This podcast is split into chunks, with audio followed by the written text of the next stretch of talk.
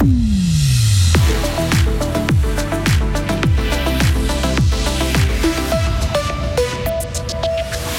Conséquence de la pandémie, les métiers en extérieur proche de la nature sont à la mode.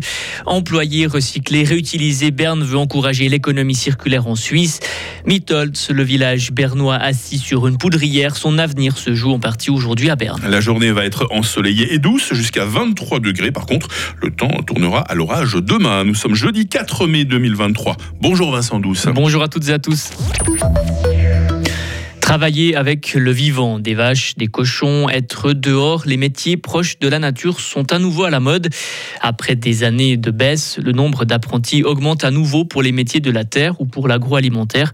Le centre de formation de Grangeneuve accueille actuellement 1100 élèves. Le domaine de l'agriculture connaît aussi un regain d'intérêt avec 290 apprentis cette année, soit une septantaine de plus qu'il y a 4 ans. André Stettler, responsable de la formation à l'école professionnelle de Grangeneuve. On suppose que la crise Corona encourage les gens à reprendre des professions un peu terre à terre et puis nature. Le travail à l'extérieur, les produits locaux, soucieux de la santé, là on remarque que les gens reviennent un peu à la souche. Et puis c'est aussi clair que les reportages sur les médias, médias sociaux, ils ont aussi certainement une influence. Plus de 8300 personnes travaillaient dans l'agriculture dans le canton de Fribourg en 2021. C'est 3000 de moins par rapport au début des années 2000. 65 millions de francs pour le nouveau musée d'histoire naturelle. Le gouvernement fribourgeois a lancé hier sa campagne pour la votation du 18 juin prochain. Le Conseil d'État recommande aux fribourgeois d'accepter ce crédit. L'actuel musée est jugé comme trop petit et désuet. Le projet prévoit le déplacement du musée dans l'ancien dépôt de l'Arsenal.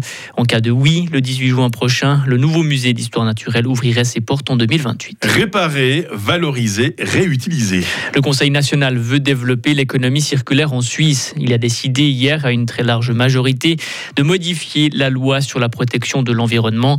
Le projet prévoit une meilleure gestion des ressources. Cela concerne notamment les emballages et les matériaux de construction. Une évolution particulièrement saluée par les libéraux radicaux.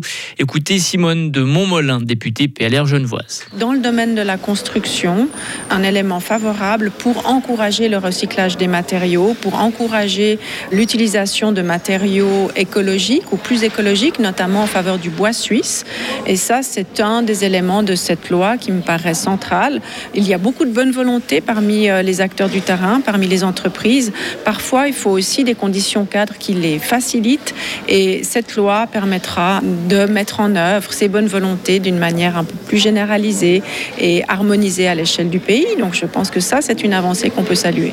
Et on fait un point plus complet dans 30 minutes de notre éclairage. On reviendra sur le consensus trouvé au sujet de l'économie circulaire à Berne. Et Berne se saisit aujourd'hui du dossier Mitholtz, le dépôt de munitions. Les élus doivent valider un crédit de plus de 2 milliards de francs pour un déminage complet. Ce dépôt, situé dans l'Oberland bernois, explosé en 1947. En 2018, la Confédération a annoncé que les risques étaient plus élevés que prévu et qu'il fallait évacuer le village. Les homosexuels ne devraient plus être exclus des dons de sang. Le Conseil national, encore lui, a accepté hier de modifier la loi en ce sens. Les restrictions pour donner son sang seront liées des, à des comportements sexuels à risque, indépendamment du sexe et de l'orientation sexuelle. Le projet a été adopté à l'unanimité. Le Conseil des États doit encore se prononcer.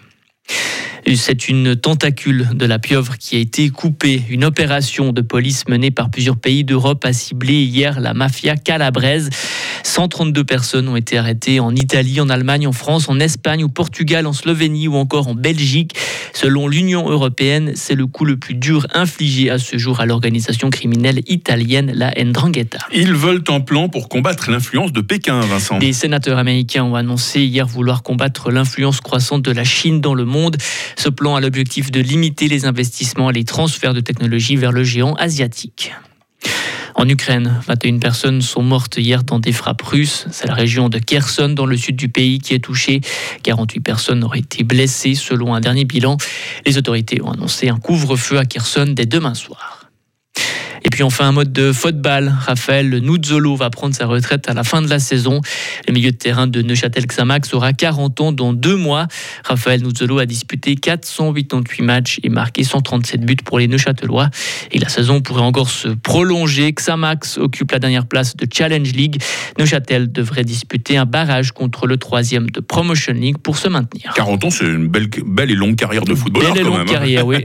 Ça fait envie. Vincent Douce, merci. Vous revenez à 7h30 sur Radio Fribourg. Retrouvez toute l'info sur frappe et frappe.ch.